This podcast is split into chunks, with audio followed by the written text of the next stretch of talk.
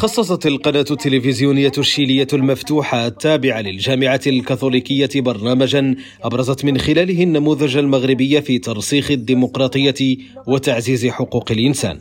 وخلال البرنامج الذي دام زهاء ساعة من الزمن الذي أعدته القناة الشيلية بتنسيق مع مؤسسة حقوق الإنسان بلا حدود الشيلية استضافت القناة سفيرة المغرب بسانتياغو والسيدة كنز الغالي التي أبرزت الإصلاحات الكبرى والمفصلية التي باشرها المغرب. منذ تولي صاحب الجلالة الملك محمد السادس العرش في مجال النهوض بحقوق الإنسان متوقفة عند مختلف المحطات التي قطعها المغرب على درب تعزيز حقوق الإنسان وترسيخ دولة الحق والقانون.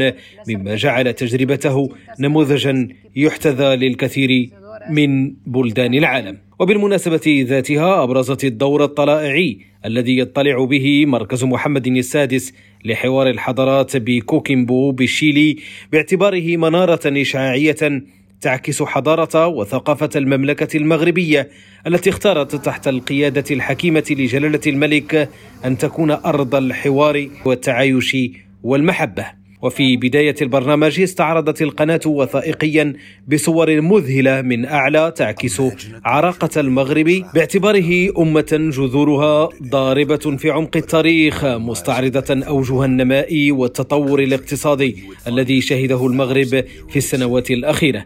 كما أبرزت القناة الشيلية أن المغرب مملكة الاستقرار التي عرفت كيف تحافظ على أصالتها المتميزة وتعانق الحداثة والتطور على كافة المستويات لتشكل على الدوام ملتقى الحضارات وبوتقة تنصهر فيها مختلف الثقافات.